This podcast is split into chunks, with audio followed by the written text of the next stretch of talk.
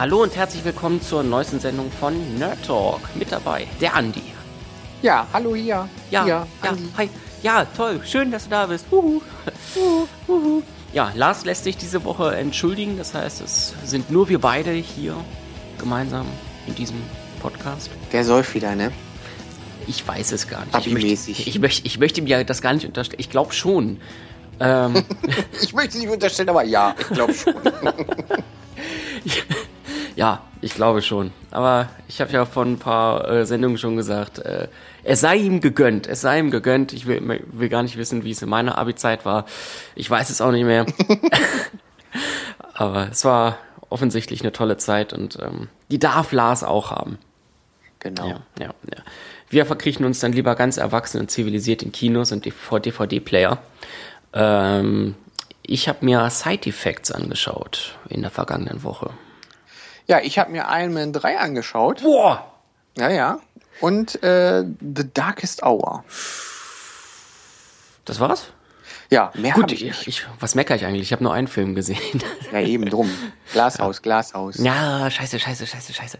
Ja, ähm, jetzt hast du gerade schon etwas gesagt. Du hast Iron Man 3 gesehen und das ist ja auch noch unser Filmstart der Woche. Das heißt, du warst in irgendeiner Preview oder sowas drin. ne? Richtig. Richtig. Dann erzähl doch mal, worum es da grob geht.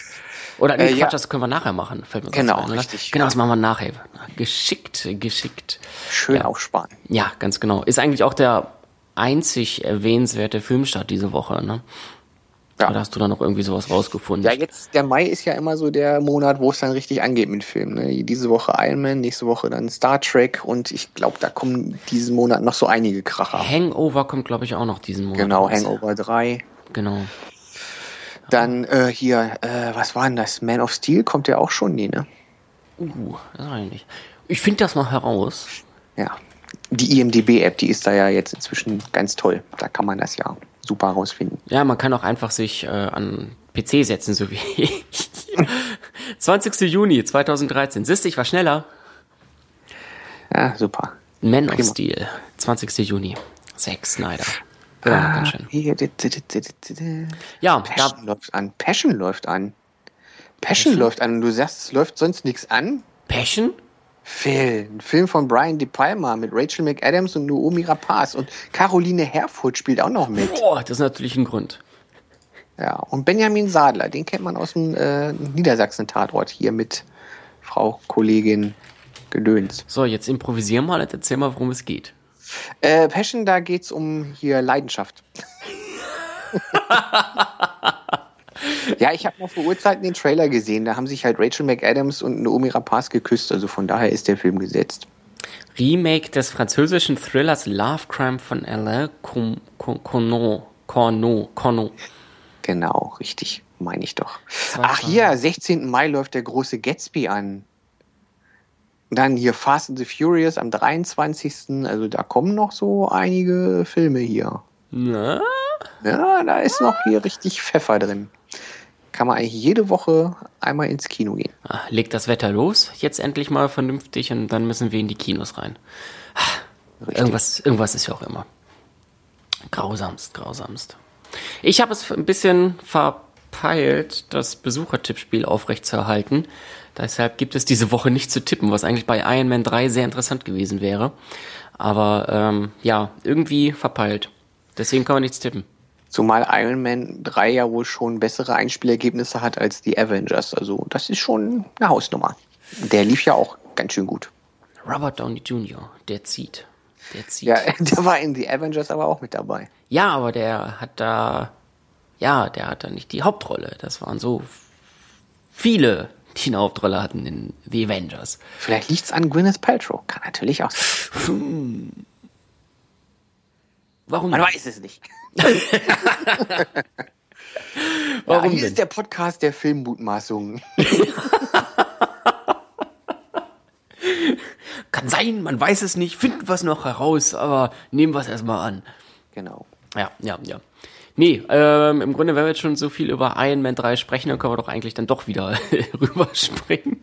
Erzähl doch einfach mal, worum es darum geht, wie du ihn fandest und so weiter und so fort. Ja, erst muss ich erklären, äh, als wir in das Kino reingegangen sind, äh, äh, äh, wir waren ja im Teger in Hildesheim. Ne? Hildesheim ist ja so ein kleines Örtchen, wo man sich dann denkt, ja, alles prima, alles super, aber irgendwie sind die Leute da manchmal wahrscheinlich doch ein bisschen schräger drauf, weil als wir reingekommen sind, äh, noch nicht mal im Kinosaal, sondern auf dem Weg dahin, haben wir an der Snacktheke ein paar Leute gesehen, sehen. Zum Beispiel Loki, zum Beispiel Thor, zum Beispiel Black Widow, zum Beispiel Hawkeye, zum Beispiel Captain America. Also da haben sich wirklich welche richtig Mühe gemacht. Die sahen aus, als wenn sie gerade von irgendeiner Comic-Con kommen und haben da echt eine coole Performance gemacht. Sahen teilweise echt gut aus, bis auf so ein, zwei, wo ich dann dachte, oh hier äh, Captain America, du hast ja ganz schön Bierplauze. also das sah im Film aber noch ein bisschen anders aus. Aber gut, er hat ja auch viel geleistet, ne? Ja, kann sich ja, da auf seinen alten Teil zurückziehen. Und ja, auf alle Fälle äh, echte Fans, wie auch wir, deswegen zwei Tage vor Filmstart schon mal Iron Man 3 geguckt. Worum Freaks. geht's? Es geht, äh, die Handlung spielt nach dem Avengers-Film. Tony Stark äh, äh, hat noch so ein bisschen Probleme mit dem, was er dort in New York erlebt hat, als die Aliens ja durch das Wurmloch gekommen sind. Du erinnerst dich in The Ja. Avengers. Das fand ich im Film sehr nett aufgemacht, dass er so eine Art posttraumatisches Stresssyndrom hat und manchmal doch so ein bisschen Atemnot kriegt, wenn er allein das Wort New York hört. Ähm, Film geht darum, dass Guy Pearce einen Wissenschaftler spielt, der ähm, ja so ein bisschen Botanik gemacht hat und irgendwie darauf gekommen ist, wie man denn kaputte Gliedmaßen nachwachsen lassen kann. Und bei diesen Versuchen geht ein bisschen was schief. Äh, Leute, die er da mit äh, infiziert oder mit denen oder denen er ein Serum injiziert, die werden dann teilweise sehr heiß, fangen an zu glühen und manchmal explodieren sie auch. Was ein bisschen Passiert doof ist so nebenbei. um auf deinen Film zu kommen, das ist so eine Art Side-Effekt.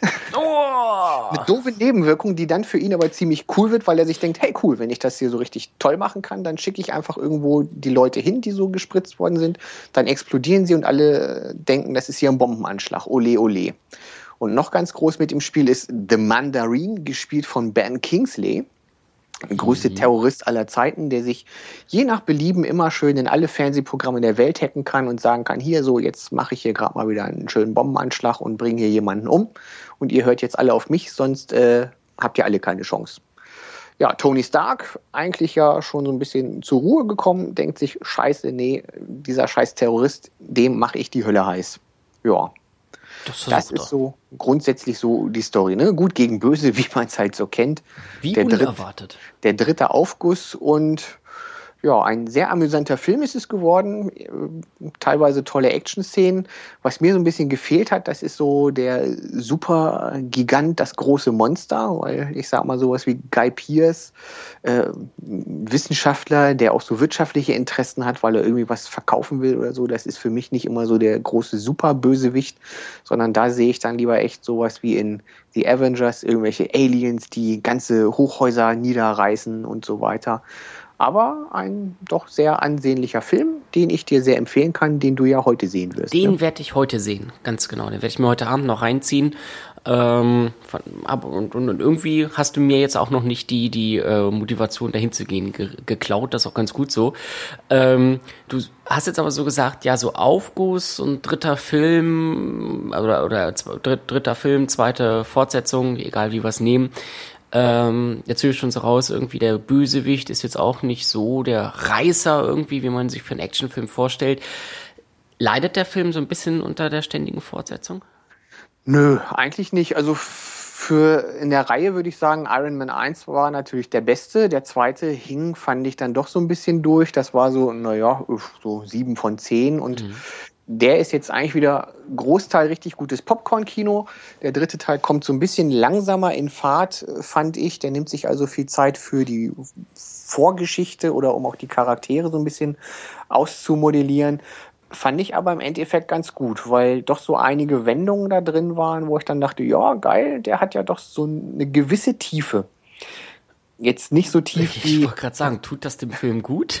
Ja, eigentlich schon. Also so manche Wendungen, die sind ganz cool, wo ich dann denke, ja, nicht so ein total platter Superheldenfilm. Äh, zwar nicht so den Tiefgang wie jetzt ähm, äh, sowas wie ähm, The Dark Knight, Mhm. Äh, ich hatte vorab auch schon mal die Kritik von äh, Wortvogel gelesen, der auch sagt, dass der Film eigentlich ein super tolles Popcorn-Kino ist. Was er kritisiert ist, dass eigentlich nie so die Intention des Bösewichts klar wird. Mhm. Ne? So nach dem Motto, ja, warum ist der denn so böse? Wo ich mir denke, ja, eigentlich brauche ich es auch gar nicht wissen. Es wird so ein bisschen angedeutet und ja, das reicht mir dann eigentlich auch schon aus. Ich muss einfach nur wissen, ja, der Typ ist böse und jetzt hau drauf. Also von daher ein schöner Actionfilm, verhältnismäßig wenig äh, smarte Sprüche fand ich diesmal. Das wäre jetzt meine nächste Frage gewesen. Ich meine, der Film und die gesamte Iron Man Serie, die steht und fällt mit Robert Downey Jr. als als echt geiler Charakter des Tony Stark und ähm, das wäre jetzt die nächste Frage gewesen. Ist er noch so hat er noch die One-Liner? Ist er so smart? Offensichtlich ja, nicht haben hat er sie auf alle Fälle noch. Und da gibt's auch so einige wirklich äh, sehr nette Szenen. Beispielsweise lernt er auf seinen Reisen um die Welt einen kleinen Jungen kennen. Hat mich so ein bisschen erinnert an diesen kleinen Jungen aus äh, Real Steel. Mhm. So nach dem Motto äh, klein, aber frech und einen ordentlichen Arsch in der Hose, der auch mal recht mutig Sachen machen kann. Und der, die beiden bieten sich da so ein ums andere richtig schöne Wortgefechte, wo ich dann denke, ja, irgendwie cool, smart gemacht. Äh, zum Ende hin wird das mit den One-Linern dann auch, fand ich, nochmal so ein bisschen besser, aber gerade so am Anfang, die erste halbe Stunde, fehlte mir dann so ein bisschen wirklich der Esprit, dieses Tony Stark, coolste Sau der Welt, äh, Multimilliardär und äh, das fand ich in den anderen Filmen so ein bisschen, bisschen besser. Aber das, das reißt, hm? aber das reißt den Film jetzt auch nicht Nein. runter. Gut, nee, das gut, auf keinen Fall. Wie gesagt, wenn man weiß, die erste halbe Stunde ist so ein bisschen smooth, danach geht es dann so langsam an und der Endkampf ist dann wirklich wieder sehr furios. Das ist dann schon eine nette Sache. Da kann man mitarbeiten. Genau. Und wie man das halt kennt, beim Abspannen muss man ja immer sitzen bleiben. Da kommt auch noch eine ganz coole Szene eigentlich. Äh, und wenn man sich den Abspann anguckt, dann äh, ist das schon sehr imposant, wenn du dann so ungefähr 20 Zeilen pro, wenn also wenn eine komplette Seite ist mit den Credits, dann ungefähr 20 Zeilen in der Höhe und dann teilweise dann 10 Seiten, äh, 10 Namen in der Breite und dann kommen die Visual Effects. und dann hast du da eine Bildschirmseite voll, wirklich von oben bis unten und die scrollt dann durch und dann hast du quasi noch eine zweite. Also da sind hunderte von Leuten, die Visual Effects machen und dann geht's weiter und dann kommen immer noch mal Visual Effects Assistant und Visual Effects bei so und so Studio und denkst ja, alter Falter und die wollen alle bezahlt werden. Und da wird dann auch klar, wir hatten das ja, glaube ich, bei den Oscars, da gab es ja auch jemanden, ich glaube, der hat für Life of Pi gewonnen, der hat gesagt, wollte gerade ansetzen zu der Kritik, dass die Visual Effects Leute ja so schlecht bezahlt werden. Ich weiß dann auch warum. Davon gibt es einfach viel zu viele. Ne? Überangebot drückt den Preis. Ja, ja, wobei ich glaube aber auch, dass äh, so viele da dafür notwendig sind, weil was dort alles äh, ja erstellt und, und und gerendert und weiß ich nicht alles werden muss. Ich glaube, du brauchst tatsächlich diese Manpower, damit der Film noch im Rahmen seiner seiner technischen Möglichkeiten rauskommt. Ansonsten würde alleine die die Post-Production da noch mal zwei drei Jahre hinten dranhängen und dann ist der Film einfach nicht mehr State of the Art. Ja das stimmt. Und da musst du irgendwie dann den, den Zwischenweg finden und dann wird natürlich das auf die Masse verteilt und ähm, ja, das drückt dann tatsächlich den Preis. Hm. Ja, also Iron Man ist auf alle Fälle State of the Art, kann ich sagen. Die Effekte sind teilweise wirklich atemberaubend. Was ich nicht gebraucht hätte, war das 3D. Mhm. Äh, Danny fand es ja ganz gut, äh, dass es nicht so diese Effekte gab, die so eindeutig auf 3D angelegt sind. So dieses, oh, jetzt sticht hier was aus der Leinwand heraus, 3D-Film, 3D-Film, 3D-Film.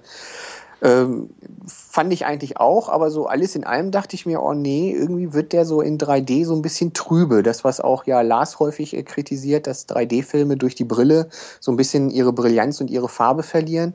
Das ist mir bei dem Film jetzt doch sehr aufgefallen, wo ich dann denke, oh nee, eigentlich hätte ich den lieber so richtig schön mit knalligen Farben in Digitalprojektion gesehen und nicht in 3D. Da behaupte ich ja immer noch, vielleicht gibt es da ein oder zwei äh, Zuhörer, die da äh, drüber genauer Bescheid wissen, dass diese 3D-Filme eh überkontrastiert mit, mit zu hoher Farbsättigung und weiß ich nicht alles projiziert werden, um genau diesem entgegenzuwirken. Wenn man aber die Brille natürlich abnimmt und dann diesen, diesen dunklen Filter äh, nicht mehr dazwischen hat, natürlich wirkt das Bild dann dadurch heller, bunter, klarer und man sagt sich, hey, das ist super duper toll. Aber ähm, ich bin der Meinung, dass, wie gesagt, das echte Bild, was rangeworfen wird, extra hochgedreht wird, damit eben dieser Effekt, ähm, den so eine dunkle Brille mit sich bringt, wieder kompensiert wird. Ja, wäre eigentlich logisch, aber trotzdem hatte ich das Gefühl, dass es doch so ein bisschen die Brillanz genommen hat. Hm, hm, hm. Und ansonsten, ja gut, es gab natürlich so ein paar 3D-Effekte, die ganz cool sind, das ist klar. Man hat natürlich äh, so ein bisschen Schneefall, das wirkt ja immer sehr gut. Dann wahrscheinlich, auch, wahrscheinlich auch, wenn Iron Man oder Tony Stark in seinem Suite da ist und dann ähm, dort dieses, dieses, diese Projektion vor seinen Augen äh, vor aufgehen, wenn man so Kameraperspektive im Helm drinne hat. Richtig, genau. Also Hologramme sind genau. Ja danke schön. Hologramme gehen ja immer, die laufen ja immer toll. Das haben wir ja gesehen, zum Beispiel auch in ja, äh, Avatar.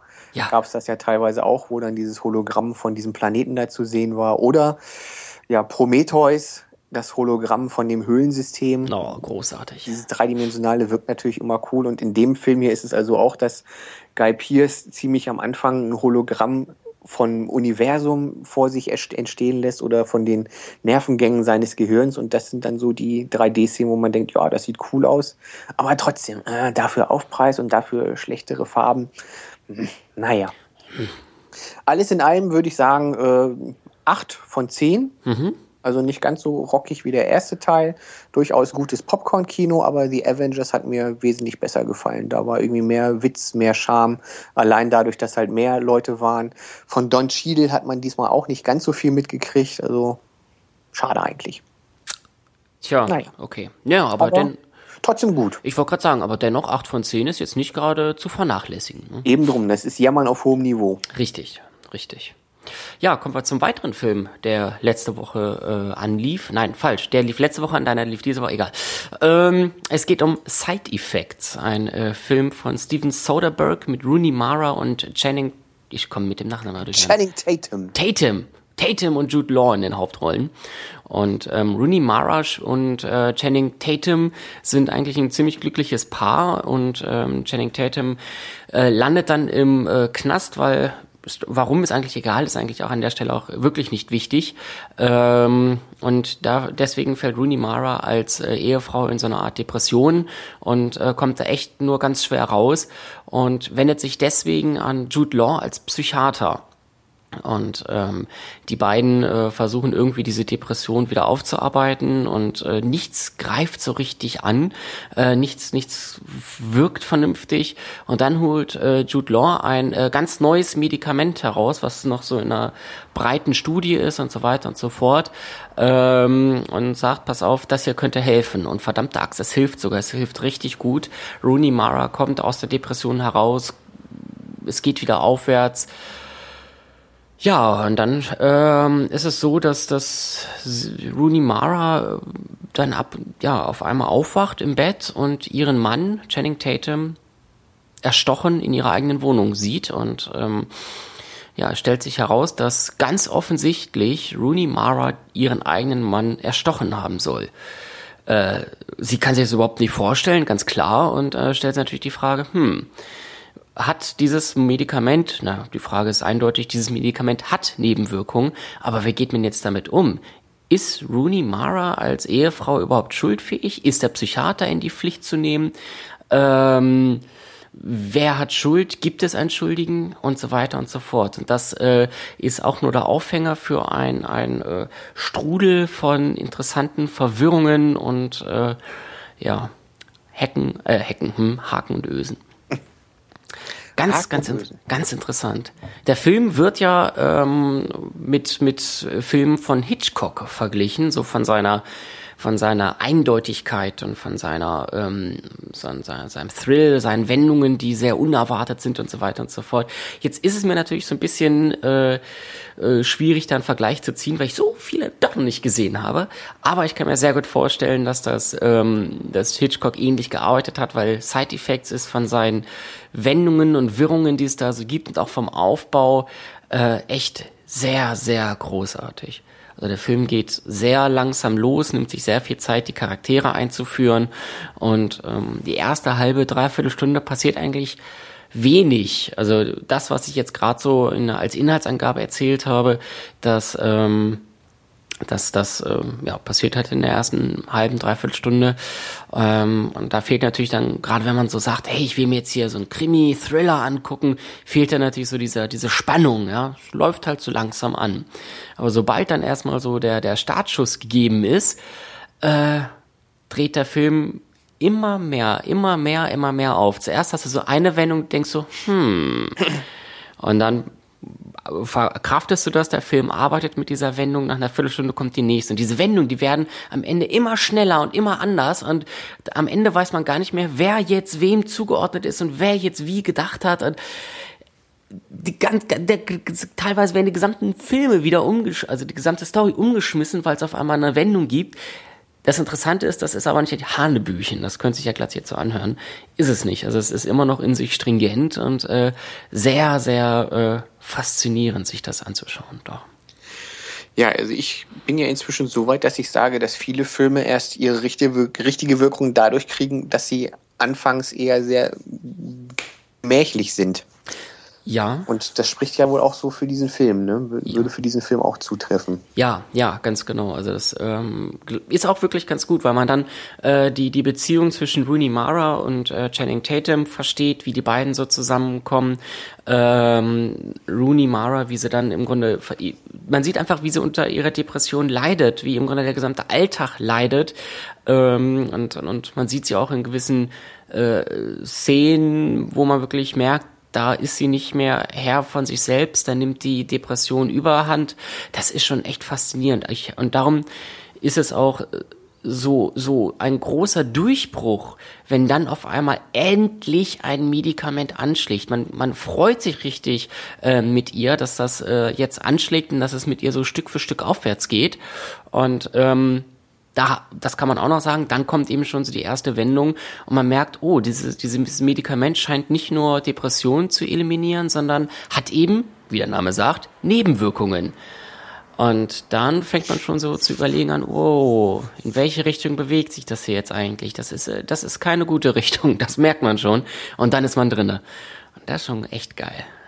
Mhm. Ja, also es ist jetzt natürlich schwierig weiter zu erzählen, äh, weil man dann natürlich äh, wie verrückt spoilern würde.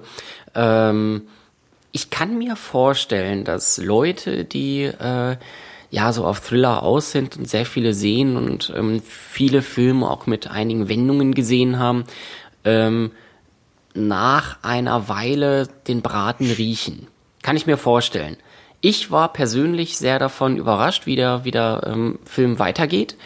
Ähm, fand ihn auch, wie gesagt, sehr, sehr spannend, äh, wie dann gerade Jude Law und Rooney Mara da sie, ähm, sich gegenseitig natürlich auch versuchen irgendwie zu unterstützen und eigentlich dann auch wieder voneinander äh, Abstand nehmen müssen, weil es steht weiterhin immer wieder in der Öffentlichkeit, die, die in, in, mitten im Raum, wer ist jetzt eigentlich schuld? Sie, die da äh, offensichtlich mit Fingerabdrücken nachweisbar und sowas äh, einen Menschen umgebracht hat, oder ein Psychologe, weil er dieses Medikament empfohlen hat. Ist ein Psychologe eigentlich dann dadurch äh, frei, weil eigentlich kommt das ja von der Pharmaz Pharmawirtschaft. Ähm, das heißt, er, er konnte das ja nicht sehen und es befindet sich auch in der Studie. Ähm, also auch solche Haftungs- und, und, und Verbrechensfragen sind da so noch mit dabei. Und das verschwurbelt sich alles dann ganz, ganz interessant. Ja, das hatte ich auch im Sneakpot schon gehört. Da hat die Claudia den Film schon gesehen und die sagte auch, dass da sehr häufig, sehr viel thematisiert wird, so dieses Gang und Gebe in der Pharmaindustrie. So, was muss getestet werden? Wie ist das rechtlich und wie hängt das alles zusammen und was für eine Macht haben eigentlich die Pharmaunternehmen, dass irgendwelche Medikamente auf den Markt gedrückt werden und so weiter? Ist das so? Ähm, so habe ich es nicht äh, gefühlt. Also für mich hat sich das eigentlich eher, also ich habe es größtenteils so gesehen, dass das eher an der Basis spielt. Halt der Psychologe, Aha. Rooney Mara als äh, die Ehefrau. Natürlich bekommst du dann so ein bisschen mit, wie die, wie die äh, Pharmaindustrie da natürlich dann auch sagt, also es ist möglich, dass da jetzt irgendwo ein, ein ähm, Medikament irgendwie Nebenwirkungen hat, aber wir sind davon frei. Also das, das ist ja alles auch hier ganz safe und so. Ne? Also, wir halten uns da raus. Und das bringt natürlich dann da auch nochmal so eine äh, Brisanz mit hinein. Ähm, aber dass da jetzt irgendwo der Film seinen Schwerpunkt oder einen seiner Schwerpunkte auf die, auf die Pharmaindustrie selber hat, nee, das finde ich jetzt nicht so. Also da ist wirklich schon an der Basis eben dieser Kampf von den Leuten, die es letztlich ausbaden müssen, dann eher im Vordergrund. Mhm. Du sagst, der Film hat ja sehr viele äh, Twists und mhm. Wendungen, mit mhm. denen man äh, von denen man ziemlich überrascht wird, aber es ist keine dabei, wo du sagst, oh nee, von jetzt an glaube ich es nicht mehr so, oh, jetzt hat er mich verloren, der Film, sondern du warst bis zum Ende mit dabei. Ich war bis zum Ende mit dabei, weil das äh, Spannende an der Sache ist, dass äh, die Wendungen, die ähm, die reißen ja nicht alles um. Also da ist jetzt nicht irgendwie eine, eine Frau hat die Lieblingsfarbe rot und dann ist auf einmal grün und dann, ja gut, dann musst du halt damit weiterleben, sondern ähm, da, da passiert etwas und du musst es erstmal hinnehmen, aber du sitzt dann erstmal da, warte mal, das, das passt doch gar nicht so. Warum ist das denn jetzt so? Das ist jetzt aber interessant. Hm. Ähm, das hat so, also mir fällt gerade so eine Analogie ein im Bezug auf äh, so Polit-Thriller, die sind ja ähnlich. Da hast du auf einmal eine Person, äh, die macht einem, äh, die, die meinst du zu kennen und auf einmal macht diese Person etwas und du denkst dir, warte mal, das passt doch gar nicht ins Schema, das ist doch gar nicht diese Person. Und dann ist man, ist man dran und sagt, wow, äh, äh, irgendwie scheint diese Person da irgendwie noch was in der Hinterhand zu haben. Und äh, genauso ist das bei Side Effects ganz genauso, dass man, dass nicht die gesamte Story, Plots und sowas vollkommen umgeschmissen werden, sondern dann man, ja, verstehst du, was ich sagen will? dass, ja, ja. dass, dass, dass es halt so Twists gibt, wo du dann. Ist in stockst. sich konsistent. Ja. Es ist in sich konsistent, ja. Ähm, Punkt. Ich verrate mich so, gerade. Man, man, kann sich das alles äh, erklären und irgendwie herleiten. So, wenn man den Film das zweite Mal guckt, dann erscheint es nicht mehr so überraschend, sondern man kriegt vielleicht vorher schon so Hinweise, aha, okay, hier hätte man vielleicht schon sehen können, dass es in diese oder jene Richtung gehen kann. Richtig, richtig, auf jeden ah, Fall. So ich glaube, dass dieser Film tatsächlich beim zweiten Mal besser wirkt, noch besser. Ähm, wie so viele Filme, die am Ende dann einen, einen äh, interessanten Twist haben, dass man dann im Grunde beim zweiten Mal sich diesen Film angucken kann und äh, mit dem Wissen im Hinterkopf dann auf die Details achten kann. Und ich bin der Überzeugung, dass Side Effects einige davon hat. Und okay. also es ist wirklich, ich war begeistert. Ähm, man muss sich, wie bei Iron Man vielleicht auch, die erste halbe Stunde so ein bisschen, ja, quälen ist das falsche Wort, aber man bekommt nicht sofort das, weswegen man ins Kino reingegangen ist aber äh, dann nimmt der Film an Fahrt auf und ist echt faszinierend. Finde ich echt gut. Ja, muss ja nicht immer gleich super eingängig sein, so ein Film, sondern ist ja auch ganz gut, wenn er mal so ein bisschen langsam erst in die Puschen kommt. Ja, ja. Tut Sternetechnisch. Sieben. Sieben. Oh, Sieben. das geht ja. Ja, geht ja, ja, ja, ja, ganz genau. Sieben Sternchen. Ist vollkommen okay. Das klang ja jetzt doch ein bisschen begeisterter. Da dachte ich dann schon, es werden acht. Hm. Hm. Immer wieder für eine Überraschung gut. Ach Gott, komm, wollen wir zum einen Stern ran? Ich feilsch dich nach oben. Denk dran, ich habe Frau und Kinder. ja, okay, alles klar. Die ja. hast du dir angelacht in deiner Darkest Hour, wa? Ja, richtig. The Darkest Hour. Ach ja. Das war so ein Film, wo ich dann dachte, da habe ich den Trailer mal gesehen und dachte, ja, boah, eigentlich cooles Setting. Könnte man sich ja mal äh, bei Love Film ausleihen. Dann haben wir es auch gemacht und Setting war auch cool, aber irgendwie ist der Film dann doch den Bach runtergegangen. Es geht um zwei äh, Mitzwanziger, gespielt von Emil Hirsch und Max Minghella. Es sind zwei amerikanische Jungs, die haben eine ganz tolle Geschäftsidee in Sachen Social Media. Die wollen sie in Moskau einem Unternehmen äh, vorstellen, das ihnen dafür Geld, Geld geben soll. Doverweise werden sie dann vor Ort ausgebotet von einem ihrer Freunde, der mit der gleichen Idee ein bisschen schneller zu diesen Geldgebern gekommen ist und sie als seine Idee verkauft hat. Und ja, dann gehen sie halt frustriert ins Moskauer Nachtleben, wollen abfeiern, äh, einfach ihren Frust wegspülen mit dem guten alten Wodka, äh, lernen da zwei Mädels kennen und irgendwann, puff, geht das Licht in der Diskothek aus, äh, alle stürmen nach draußen und man sieht, in ganz Moskau ist das Licht weg Stromausfall groß und ganz und von oben aus dem Himmel kommen so ähnlich wie Quallen gallertartige, äh, leuchtende irgendwas auf die Erde heruntergeschwebt, so wie Schneeflocken, so ganz langsam. Und sobald sie dann auf der Erde sind, werden sie unsichtbar, machen einmal Piff und sind weg. Aber sie existieren noch, weil überall da, wo sie langgehen, geht noch mal kurz das Licht an. Mhm. So, ne, außerirdische Macht, keine Ahnung was. Und das Doofe ist, wenn diese Wesen mit Menschen in Kontakt kommen, zerplatzen die Menschen sofort zu Staub und Asche. Piff. Ja. Doch, so. warte mal, warte mal, warte mal. Ich habe hier gerade das, ähm, das, das äh, Plakat gesehen. Ich glaube, den Film wollte ich seinerzeit auch sehen. Ja, das, das sah vom, vom Trailer her ja. cool aus. Äh, und das Setting fand ich auch wirklich sehr toll. Also ich fand die Idee, das mal in Moskau spielen zu lassen, sehr cool. Äh, dann ist Moskau natürlich auf einen Schlag entvölkert, weil Tausende von diesen Wesen Millionen von Menschen zerstört haben. Und Wer soll denn das alles sauber machen, den ganzen Staub? Eben drum. Und unsere sind natürlich so anscheinend die allerletzten, die es da noch in dem großen Moskau gibt. Also natürlich. es gibt nur noch sehr wenige Menschen, die sich irgendwo verschanzt haben. Äh, spannend fand ich so diese Idee, äh, sehr spooky, dass diese Wesen halt, wenn sie irgendwo lang gehen, kurze Zeit Strom generieren können. Das heißt, du hast eine lange Straße in der Dunkelheit und du siehst dann, dass diese Wesen auf dich zukommen. Sie sind unsichtbar, aber so nach und nach gehen die Straßenlaternen, die auf dich zukommen, gehen langsam an und wieder aus. Also das fand ich so vom Effekt her eigentlich eine sehr coole Idee. Hm. Aber das Jetzt Doofe kommt's. ist, ja, das Doofe ist, äh, Hauptdarsteller sind äh, Emil Hirsch und Max Minghella. Emil Hirsch ja eigentlich einer von den Guten.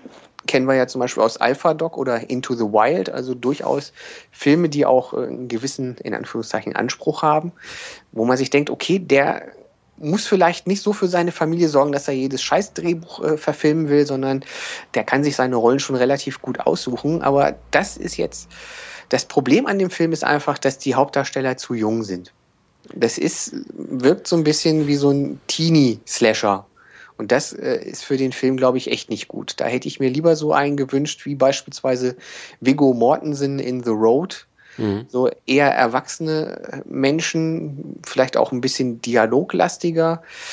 Weil das, da hat der Film es wirklich verhauen. Er hat ein geiles Setting, die Idee mit diesen Aliens ist toll, ist mal was, was anderes, dass die halt so ihre Kraft aus Strom kriegen.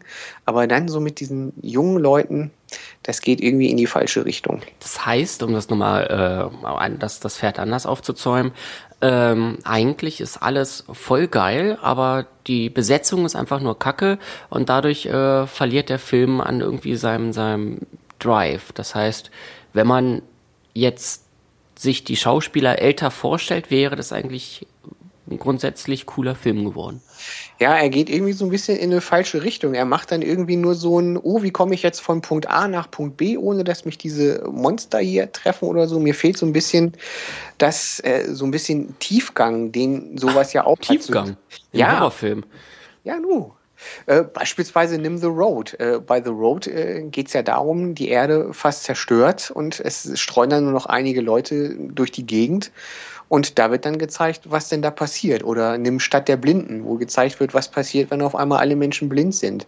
Eher so philosophische Fragen. Ist der Mensch irgendwo doch ein Tier und lässt er dann wirklich alle Skrupel fallen, wenn es wirklich ums eigene Überleben geht. Und das wird hier irgendwie total ausgeblendet. Hier wird auch nie die Frage, wirklich die Frage gestellt, ja, äh, wie ist es denn im Rest der Welt? Ist das jetzt nur Moskau oder ist das überall? Es wird dann zwar kurz angedeutet, aber irgendwie fehlt dann so dieses, äh, ja, so ein bisschen Tiefgang in Richtung, äh, ja, es ist schwer zu sagen.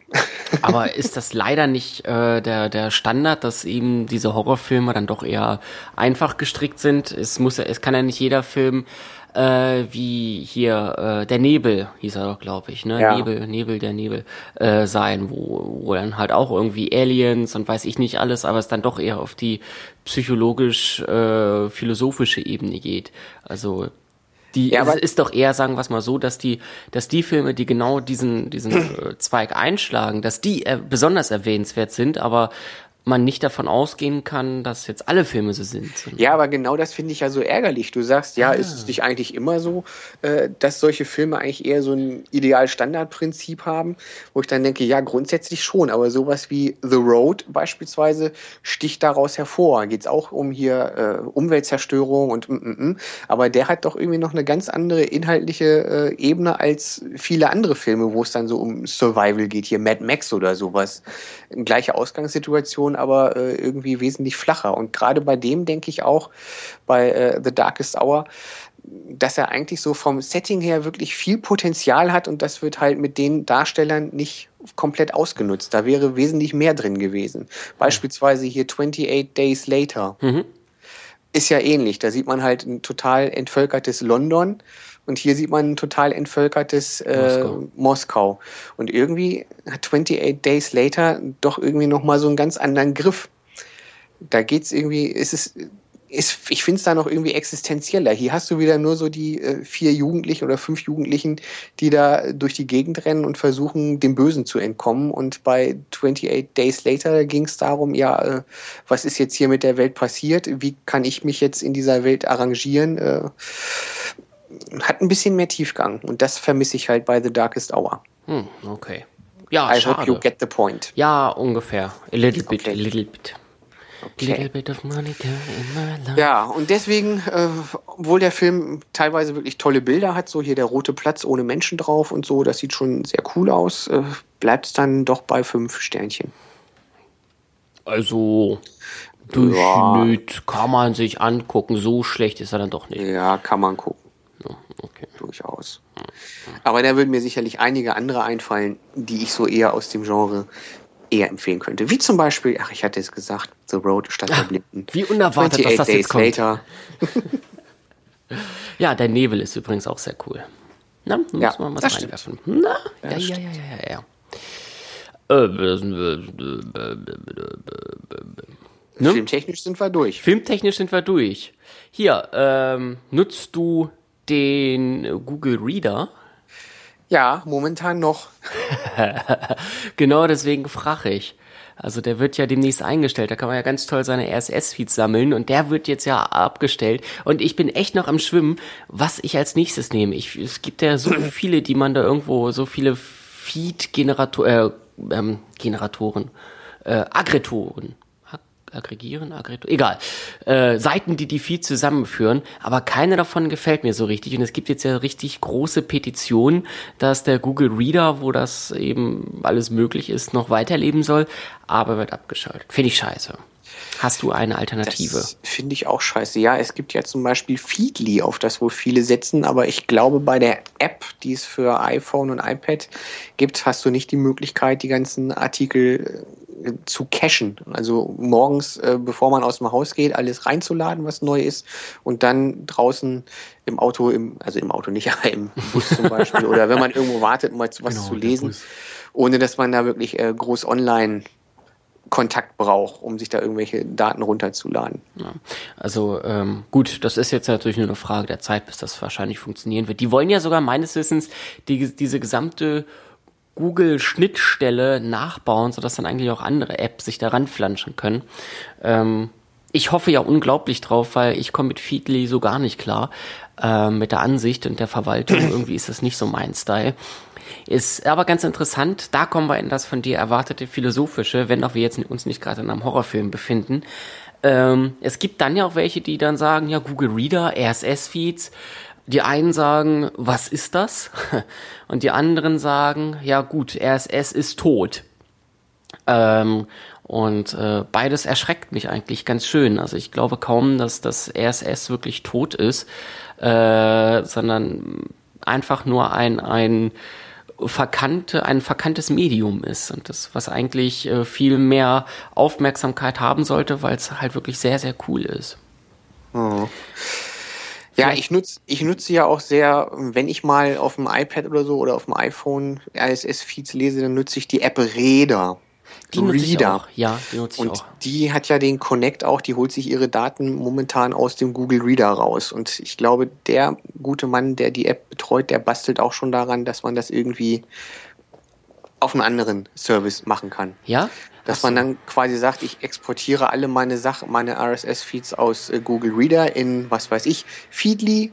Und dann sage ich Reader hier, hol dir die RSS-Feeds aus Feedly und der lädt die dann runter quasi. Dass ich Feedly eigentlich nur so als Brückentechnologie nutze, ohne es wirklich zu nutzen. Weißt wie ich meine? Ja, das wäre natürlich cool. Für die drei People, die es nicht wissen, äh, wir reden die gesamte Zeit über RSS, vielleicht nochmal ganz kurz. Im Grunde, es sind so aufbereitete äh, Dateien, die man sozusagen abonnieren kann, äh, wo dann alle neuen Artikel von irgendwelchen Seiten ähm, zusammen, also aufgelistet werden. Das heißt, man kann zum Beispiel ein RSS-Feed von der Tagesschau abonnieren und ein RSS-Feed von chip.de und ein RSS-Feed von Nerdtalk zum Beispiel. Und das wird alles dann auf einer Seite angezeigt. Das heißt, man muss die Seiten einzeln gar nicht mehr besuchen, sondern sieht auf einen Blick, aha, da gibt es jetzt auf dieser Seite gibt es einen neuen Artikel und äh, in der Regel kann man dann eigentlich mit Hilfe des RSS-Feeds auch gleich schon einen Artikel eben auf, diese, auf so einer Zusammenfassungsseite, wie es Google Reader ist, auch gleich lesen. Das heißt, man hat eigentlich alles an einer Stelle und braucht nicht 25 verschiedene Seiten zu besuchen. Zum Beispiel genau. in Reader kann man das dann lesen. Und äh, ja, da bin ich echt gespannt, wie es da weitergeht. Äh, es gibt ein ja, Tausende von Petitionen, irgendwie die größte hat irgendwie auch schon 150.000 äh, Teilnehmer, die sagen, boah, lass den Google Reader stehen.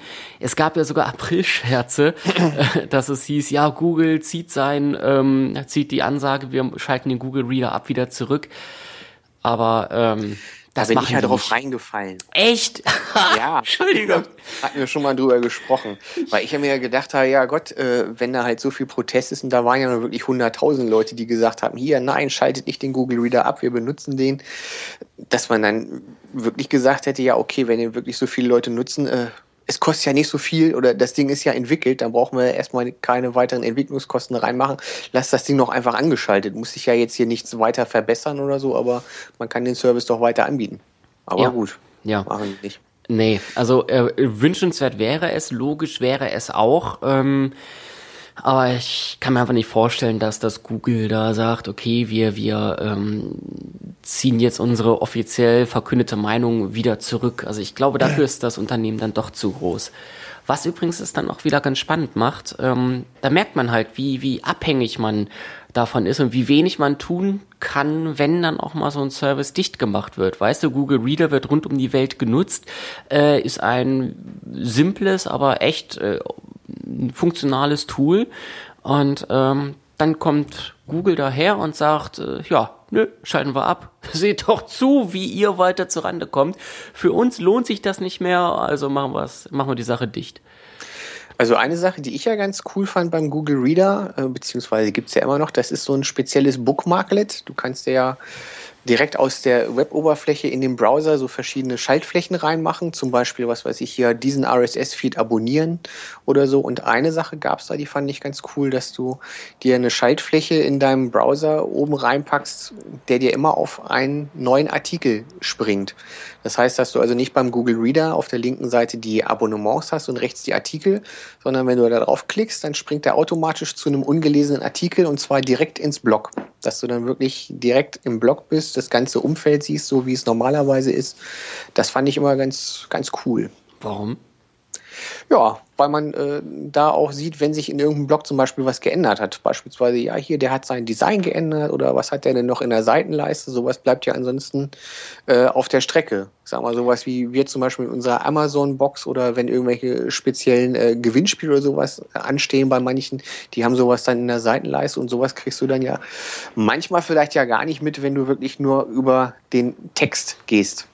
Ah, das stimmt. Das stimmt wiederum. Wobei das jetzt ja, hm, auch das könnte man ganz bestimmt nachbauen. Ja. Ich, ich, bin echt gespannt, wie das da weitergeht. Ich glaube, irgendwie im Juli, glaube ich, 31. Juli wird der Google Reader abgeschaltet. Und bis dahin muss was Neues da sein. Google sagt ja, ja, ihr könnt hier Google Plus benutzen und äh, sowas. Und das, das, da, da kann man auch seine Artikel veröffentlichen und dann tracken und so weiter. Nee, Nein. Weil viel, viele Seiten machen es ja so, dass sie die Sachen, die sie als RSS-Feed haben, auch bei Twitter rauspusten. Ja, aber das finde ich auch ja. nicht so doof, weil zum Beispiel, wenn ich sowas wie Heise habe oder Netzwelt, keine Ahnung, so diese Nachrichtenseiten, wo mich dann wirklich nicht jeder einzelne Artikel interessiert, da habe ich dann die Möglichkeit, dann mache ich mir halt eine Liste bei Twitter mit meinen Quellen, die ich verfolgen will und kann dann da zielgerichtet, nachdem ich die Überschrift gelesen habe, mir dann den Artikel aufrufen.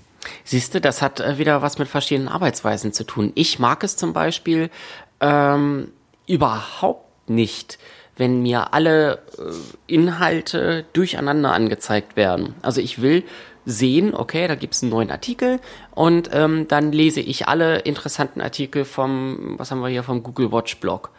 Ähm, oder ich lese alle Artikel erstmal vom, vom, vom, von irgendwelchen WordPress-Tutorials oder sowas. Also ich kann es überhaupt nicht ab, wenn das durcheinander ist. Ich will immer so schon seitenweise es abarbeiten. Das wäre ja zum Beispiel bei Twitter eher uncool. Irgendwie, das, das wäre dann halt durcheinander. Also ich äh, habe so diese Arbeits in Anführungszeichen Arbeitsweise.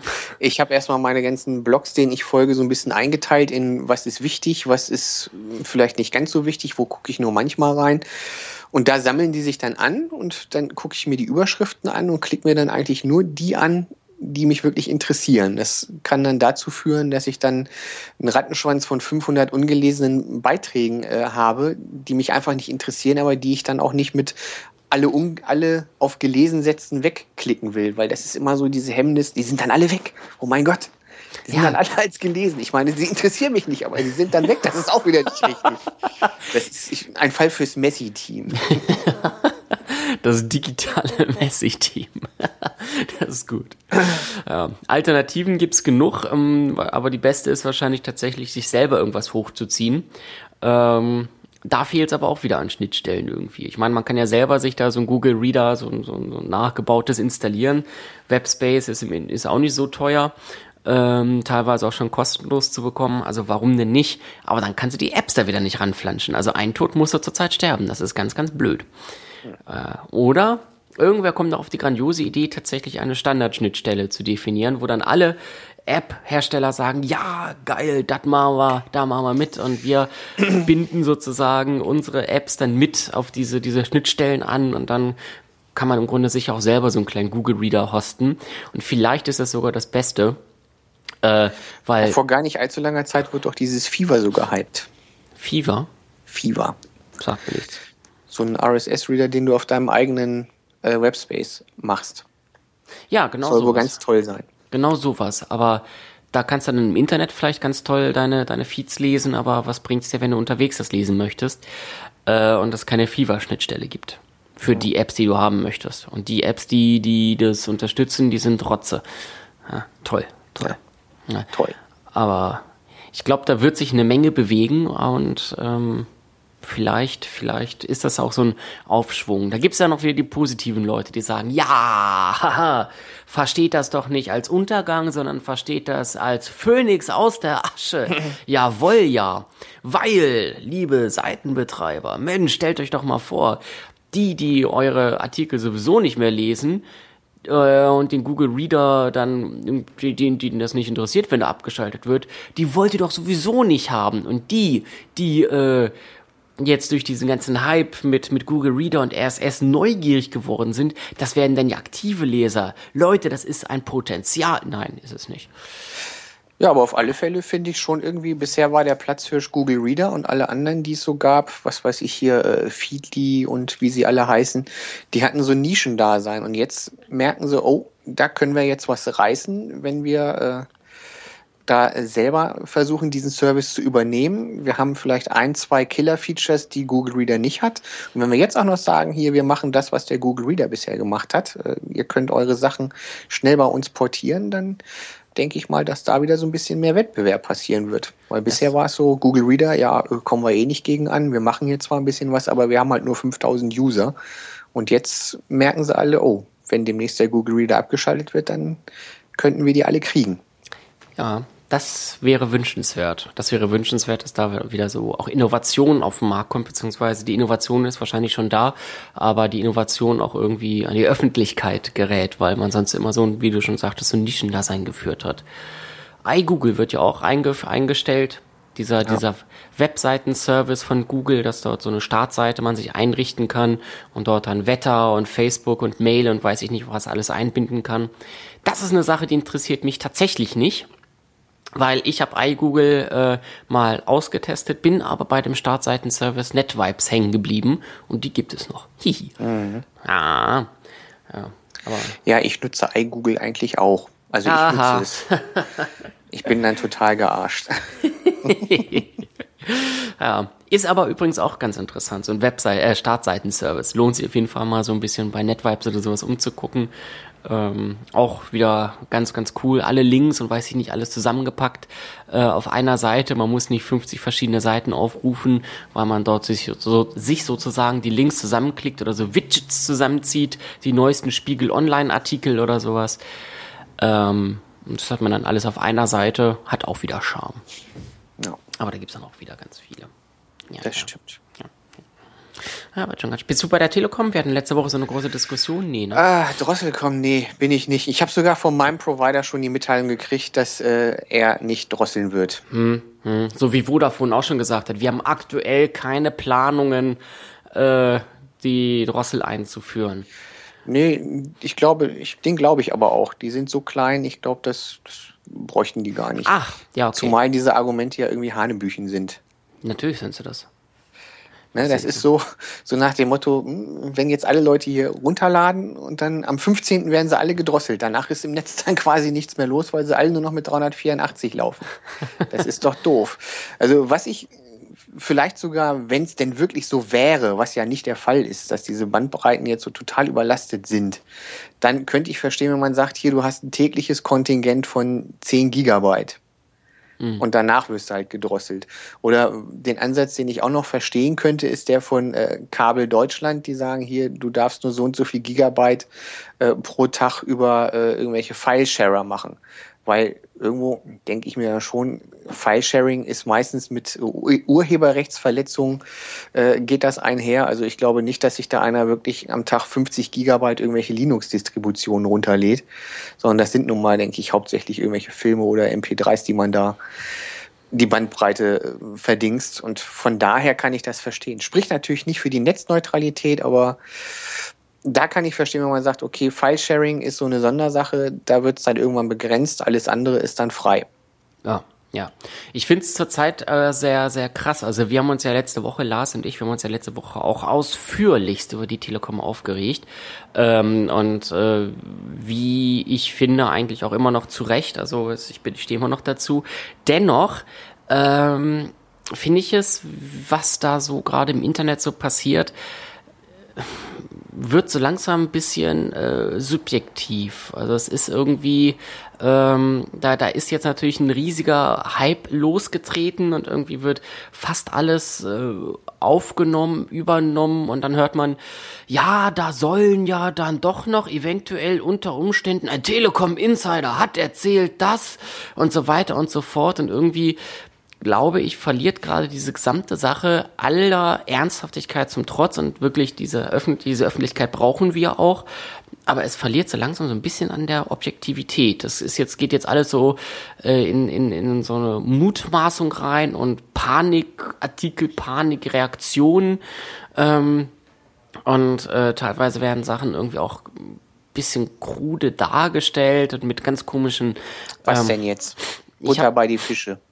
Ich habe gerade gestern einen äh, Film vom äh, ZDF gesehen, so, so einen Animationsfilm, äh, wo sie mal so eine Zukunftsvision dargestellt haben, ähm, was passieren könnte, wenn die Telekom da dann die äh, ja so so so die Netzneutralität beeinflusst? Und ähm, dann haben die da ein ganz ganz düsteres äh, Szenario gemalt, dass dann ähm, am Ende man nur noch einzelne Internetzugänge ähm, bekommen könnte mit den gefilterten Daten, die man haben möchte und man gar nicht mehr aus dem Dings herausbrechen kann, aus diesem Internetzugang, dass man im Grunde sagt, ich hole mir jetzt den Internetzugang der evangelischen Kirche und dann werden alle anderen Religionen irgendwie gefiltert und ausgeblendet und man kann sich keine Links mehr zuschicken, weil man nicht mehr weiß, ob das Gegenüber auch einen Internetzugang hat, der entsprechend, vielleicht ist der bei, bei äh, Judennet oder sowas, ja, und dann, äh, keine Ahnung, bekommt, kommt auf bestimmte Seiten, die dann im, im, im christlichen Netz dann nicht mehr freigegeben sind oder so. Und das finde ich ein bisschen, gerade vom ZDF, das ist ein bisschen sehr zu plakativ und irgendwie auch zu übertrieben dargestellt. Also ich glaube, aller Krassheit, in der wir uns gerade befinden da und Sinnlosigkeit, die da gerade so auch in Planung ist, das ist ein sehr düsteres Szenario, was irgendwie abseits von jeglicher Realität, glaube ich, existiert. Ja, sicher, aber es ist wahrscheinlich eher so ein Promofilm nach dem Motto, während den Anfängen. Und unter dem, unter der Prämisse kann ich das dann auch irgendwo nachvollziehen. Ja, aber Wobei, es schlägt über die Stränge. Das ist zu krass. Aber da gibt es viele andere Berichterstattungen, wie gesagt, auch diese Vermutungen von wegen, ja, ein Telekom-Insider, angeblicher Telekom-Insider hat uns anonym kontaktiert und hat gesagt, ähm, nach äh, noch bereits vor 2016 sollen alle Verträge umgestellt werden und so weiter und so fort. Das ist irgendwie Thema ist da und es wird jeder kleine Halm gegriffen und irgendwie umgesetzt und daraus das riesig aufgebauscht. Das, das finde ich nicht mehr gut. Ja, aber das kann ich ja nun durchaus verstehen, wenn gesagt wird, okay, die stellen ihre Technik um, deswegen brauchst du da auch einen neuen Vertrag. Die Altverträge sind nicht äh, davon betroffen, aber um DSL weiter zu nutzen, musst du dann ab Mitte 2013 einen neuen Vertrag machen. Und damit ist es dann halt so, dass du dann ab 2016 gedrosselt werden kannst. Wäre es auf offiziell, wäre das ja auch noch vollkommen okay, aber dieses, dieses, ja, wir haben gehört und unter Umständen ist da, ist da etwas und so weiter. Diese naja, gut, Mutmaßungen. ich sag mal, hm. diese, diese Mutmaßungen, dass gedrosselt werden soll, die gab es ja auch vorher schon. Die gab es vier Wochen vorher, da wurde gesagt, hier, wir haben von dem Insider erfahren, dass vielleicht gedrosselt werden soll. Und vier Wochen später kam dann die Telekom und hat gesagt, ja, wir wollen drosseln. Bumm. Das sind Mutmaßungen. Ja, ja. Ja. Und, und da hat es doch auch gestimmt. Ja, aber natürlich, von Mutmaßungen auch im Apple-Bereich leben wir ja auch und daran äh, geilen wir uns natürlich so ein bisschen auf, ja. Und genau dieses Aufgeilen finde ich zurzeit jetzt so ein bisschen übertrieben. Also ich bin weiterhin, wie gesagt, dagegen, da in irgendeiner Form so Drosselung oder sogar die Netzneutralität einzuschränken. Aber die Berichterstattung ist egal, wo du hinguckst, einfach zu ja, zu, zu aufgebauscht, zu negativ und verliert an Objektivität. Ja, da wird jeder Grashalm genommen und irgendwie wird auf der Telekom herumgeschlagen, ähm, gar nicht ja, mehr vernünftig Recht. aufgearbeitet. Also ich finde, da wird zurechtgeschlagen. Ja, ja, sag ich doch. es wird, es wird zurechtgeschlagen, aber es ist zu viel, es ist zu laut, was da passiert, die Objektivität geht verloren. Also selbst große Medien, ähm, von denen man eigentlich so erwarten kann, dass sie äh, ähm, ja da das Thema wirklich vernünftig aufarbeiten, wie zum Beispiel das ZDF, ähm, die ja auch eine Zielgruppe erreichen, die vielleicht gerade da aufgeklärt werden müssen, ja, weil, weil sie eben dieses ganze Prinzip nicht verstehen, dieses Technische im Hintergrund. Und dann malen die solche wirklich surrealen, düsteren Zukunftsvisionen, die wirklich befremdlich wirken ähm, und, und ja jenseits jeglicher Möglichkeit im Grunde existieren. Das finde ich dann nicht mehr gut. Also die Leute, die Zielgruppe vom ZDF sind, die brauchst du nicht aufklären, weil denen ist die Drosselung scheißegal. Die werden ja, im Monat werden, ihre 75 Gigabyte Ja, aber die werden, die bekommen natürlich auch mit, oh Gott, dass da äh, es hier und da irgendwo in den Medien immer wieder Artikel gibt darüber und die wollen das verstehen. Und dann gibt es da ein, äh, ein kurzes Filmchen im Rahmen von, ich weiß nicht, von was das gezeigt wurde, ähm, gibt es ein Filmchen, sechs Minuten lang, wo dann eben die, das Prinzip der Netzneutralität erzählt wird. Die ersten 45 Sekunden sind noch richtig, weil die gerade den Status quo widerspiegeln.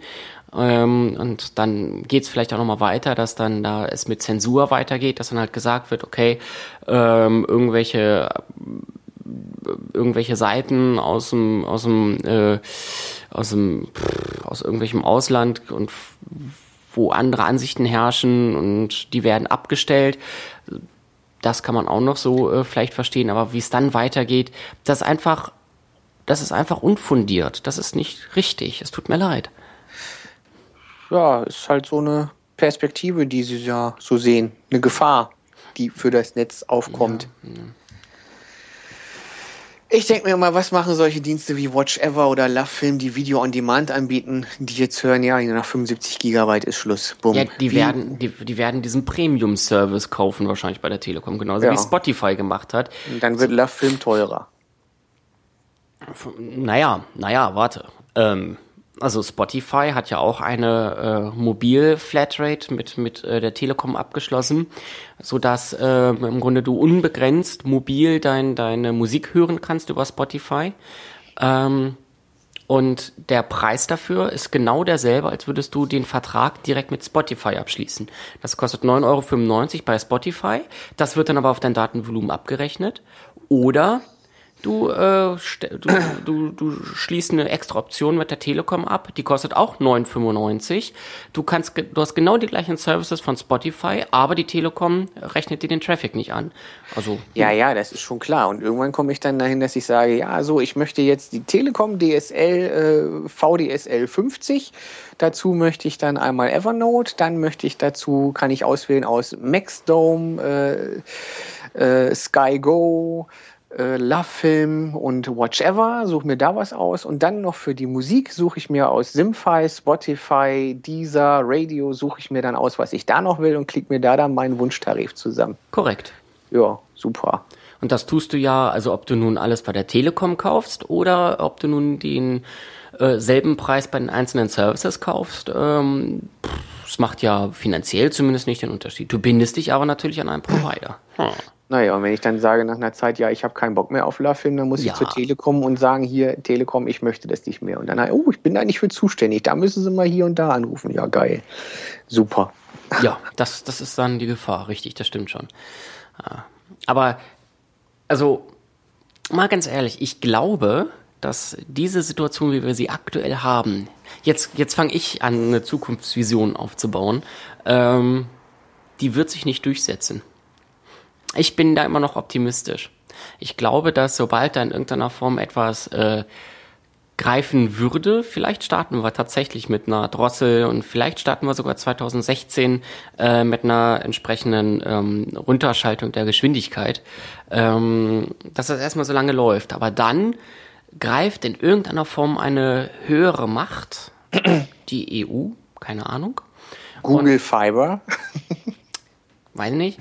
Ähm, und, und, und nein, schon, schon von der rechtlichen Seite oder von der politischen Seite ähm, und sagt, das ist ein äh, unlauteres Vorgehen. Dieses Vorgehen muss abgestellt werden. Ja, das, das müsste aber eigentlich jetzt schon passieren. Ja, jetzt. Die jetzt Pläne sind ja bekannt. Jetzt leidet aber keiner drunter. Die Pläne sind aber doch bekannt, Phil. Du kannst ja auch nicht sagen, oh, hier, Telekom hat gesagt, sie wollen dann und dann in das Geschäft einbrechen. Ja, die Pläne sind bekannt und wenn sie dann eingebrochen sind, dann liegt der Schaden vor und dann machen wir mal ein Gesetz dagegen. Boom. Na gut, vielleicht ist das jetzt auch schon äh, in, der, in der Diskussion. Ich meine schon, letzte, es, ja. letzte Woche hat schon der, der äh, Bundestag da, oder Philipp Rösler zumindest im Namen des Bundestages, da äh, seine, seine Äußerung getan. Und äh, vielleicht ist es da in Brüssel auch schon im Gespräch, dass die Telekom da gewisse äh, Vorhaben hat, die einfach für Deutschland als Wirtschaftsstandort äh, suboptimal sind und einfach die, die, die, die gesamte EU eigentlich äh, schwächen würde, sodass dann irgendwann vielleicht da gesagt wird, ja, nee, dürft ihr nicht. Also ich raffe das, raffe das sowieso nicht. Ich dass glaube, dass, dass sie mit sowas so weit wird. durchkommen. Also ja. wenn das sogar für Businesskunden gelten soll tut es das. Äh, Stimmt, das ja. liegt ja auch auf der Hand, klar. Ja. Also, was passiert denn dann, wenn du da deinen Online-Shop hast und da irgendwelche, was weiß ich hier, Produktvideos hochstreamst und dann heißt es irgendwann so, jetzt am 13. Mai Nee, tut mir leid, du hast jetzt dein Volumen verbraucht. Du kannst jetzt höchstens noch, wenn du willst, dann über fünf Tage ein Produktvideo online stellen, weil es so ein großes Datenaufkommen hat. Super. Stimmt, ja. Und das, was, was ich ja nur finde, ist ja nur wirklich dadurch, dass es auf 384 Kilobit runtergeschraubt wird, dass es wirklich funktional ja, deaktiviert ist. Ja, kann man so sagen. Du kann kannst so ja sagen. quasi nichts mehr machen. Du kannst vielleicht gerade noch mal so ein bisschen Musik streamen, Radio streamen, aber alles da drüber, was weiß ich hier, einen Tatort aus der Mediathek angucken, das geht dann schon gar nicht mehr. Und da denke ich mir auch wieder, oh, da müssten eigentlich die Öffentlich-Rechtlichen auch schon wieder sagen, oh, wir haben hier tagesschau.de und machen hier unser tolles Online-Angebot und das kann dann nicht mehr abgerufen werden. Also da erwart hätte ich eigentlich so ein bisschen mehr Widerwillen erwartet. Aber der kommt eigentlich nur so von irgendwelchen Tech-Journalisten. Jedenfalls so in meinem Umfeld. Ja, das stimmt schon. Vielleicht, vielleicht äh, fängt das auch an zu rollen, wenn dann ab äh, äh, dem zweiten oder dritten Mai, wann ist es? Ich weiß es nicht, halt dann tatsächlich die ersten Verträge ausgegeben werden und da ähm, werden sich dann auch ähm, unabhängige Außenstehende nochmal draufstürzen und das mal auseinandernehmen. Also, wie gesagt, ich glaube nicht, dass das, was wir gerade hier erleben oder was die Planung ist der Telekom, dass sich das äh, durchsetzen wird. Da wird es Widersprüche geben und das von höchster Ebene, die er sich selbst die Telekom unterwerfen muss. Ja, toi toi. Ja. Wobei beim mobilen Internet gibt es das ja auch. Da heißt es hier 300 Megabyte hast du frei und wenn du dann mehr willst, dann kaufst du halt noch ein Ticket für weitere 300 ja, Megabyte. Okay. Ja, okay. Aber ähm, es ist was anderes. Mobil war immer was anderes und mobil möchte ich auch eigentlich nicht mit, mit äh, dem, dem Festnetz oder verkabelten Internet vergleichen. Ähm, also da geht Nee, möchtest du nicht, musst du aber bald, weil es auch ein Datenkontingent gibt und dann wird runtergeschraubt, genau wie beim Mobil. Ja, Darauf läuft es hinaus. Ja, genau, ja, genau. Vergleichen. Genau, ich will es aber nicht vergleichen, weil das für mich zwei verschiedene Arbeitsumgebungen sind. Also zu Hause, das, was jetzt runtergeregelt werden soll, nämlich genau diese, diese Festnetzkabelanschlüsse, die ähm, dürfen nicht beschränkt werden, weil das einfach ein Zugriff ist, der, der offen bleiben muss. Bei Mobil vielleicht wird dort dann ähm, auch noch das, das, ähm, diese, diese Grenze mal fallen, aber aktuell ähm, sehe ich es noch so, dass mobil durchaus begrenzt werden kann und darf, weil mobil kommt, kommt auf jeden Fall, ähm, aber der Bedarf oder die Notwendigkeit, äh, wirklich große Inhalte mobil abzurufen, ist einfach noch nicht da und ich weiß nicht, ob du den nicht tatsächlich eher zu Hause hast. Und von daher kann ich die Einschränkung unter Mobil durchaus äh, nachvollziehen und finde das, klar, als Anwender und Nutzer finde ich es natürlich scheiße, aber ich kann es verstehen. Aber auf dem Festnetz, die Kabel, wie auch immer, definitiv nicht. Ja, so ist das. Ja, schwieriges Thema, schwieriges Thema. Mhm. Und äh, ja, beschäftigt im Grunde alle, alle Seiten im Internet irgendwie und es gibt immer wieder neue Artikel. Es werden da Link-Chroniken erstellt, was ist alles schon passiert und wie hat sich die gesamte Geschichte aufgebaut. Und ähm, wie gesagt, ich bin dabei, es wird sich noch ein bisschen bewegen und das zugunsten des Verbrauchers. Ja, wenn ich mir das Bundesverbraucherministerium angucke, was sie so zugunsten des Verbrauchers nicht machen, dann gute Nacht. Das hat aber nicht so einen großen, so einen großen, so einen großen Basis. Hm. Ja, das, das, das betrifft jetzt ja. Ja, ich weiß mal nicht, ob der, der Bass jetzt wirklich so der große Bass ist, weil ich denke, viele Menschen haben Internet, aber nicht viele wissen, was das eigentlich wirklich für sie bedeutet. Deswegen wird es überall noch und nöcher versucht zu erklären deswegen wird überall gesagt, hier Leute, sagt das weiter, sagt auch den Leuten, die sich damit nicht so auskennen, dass das eine ganz doofe Sache ist, aber viele werden sagen, ja, 75 Gigabyte, ich weiß ja nicht, aber ich schreibe mal ein paar E-Mails, ich bestelle mal was bei Amazon, ja, äh, das wird mich ja dann wohl nicht betreffen. Also, ich weiß nicht, ob es wirklich die große Masse ist, die wirklich im großen Rahmen äh, HD-Filme streamt, äh, dass man da wirklich schnell auf diese 75 Gigabyte kommt. Das werden die, also die Tech, da gibt's wenige Techies, das glaube ich auch. Ähm, die große Masse ist einfach Nutznießer, hat vielleicht noch nicht mal ein Gefühl für 75 Gigabyte, ähm, aber die nutzen die Services ja trotzdem. Ja, die nutzen, die nutzen ja vielleicht ein YouTube auch und vielleicht haben sie sogar so eine Maxdome Set-Top-Box bei sich zu Hause, womit sie dann äh, Filme streamen oder runterladen. Ja, da kam dann der der liebe Sohn und hat den da das WLAN eingerichtet und dann funktioniert auch im äh, Wohnzimmer auf einmal das Internet und ey, ist ja voll geil und ähm, die werden über kurz oder lang davon auch betroffen sein. Ja, aber dann da wird diese dann, schreien. Da wird es dann ja diese Zusatztarife geben, wie du es bei Spotify gesagt hast. Gut, dann buchen die halt ihre 15 Euro Grundgebühr für Maxdome über die Telekom und dann wird das halt nicht reingerechnet. Dann ist für die wieder die Welt in Ordnung. Ne, wenn die wirklich so viel mit Maxdome machen, sage ich mal, mit ihrer Set-Top-Box, dann wird einfach gesagt, hier für 15 Euro zahle ich halt den Tarif bei euch und nicht direkt bei Maxdome. Dann wird das nicht angerechnet und dann komme ich mit meinen 75 Gigabyte wieder super aus, weil alles, was über Maxdome läuft, nicht angerechnet wird. Ja, super. Und die Welt ist wieder in Ordnung. Mhm. Ja. Jetzt kommst du. Uns hört eh keiner mehr zu. Wir können hier ganz offen reden. du Arschloch! Nein. Ähm, ja, also ich entziehe mich jetzt meiner Antwort. Nein, ich habe auch echt keine. Ähm, bis auf äh, zum dritten oder vierten Mal.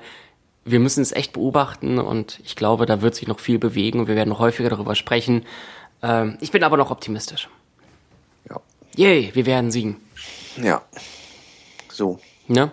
Juti, Mensch. Alle anderen Themen kann ich mir jetzt sparen, weil, wie gesagt, ich glaube kaum, dass einer diese lange Diskussion jetzt hier überlebt doch, hat. Doch, doch, doch, ganz bestimmt. Okay. Doch, doch. Wer bis hierhin gehört hat, sendet mal ein Piep in die Kommentare. Peinlich wäre es, wenn jetzt nur noch zwei Kommentare da wären oder so.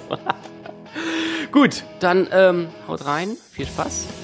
Ähm, und äh, ja, schaltet nächste Woche wieder. Macht's Jod. Tschüss. Tschö mit Öl.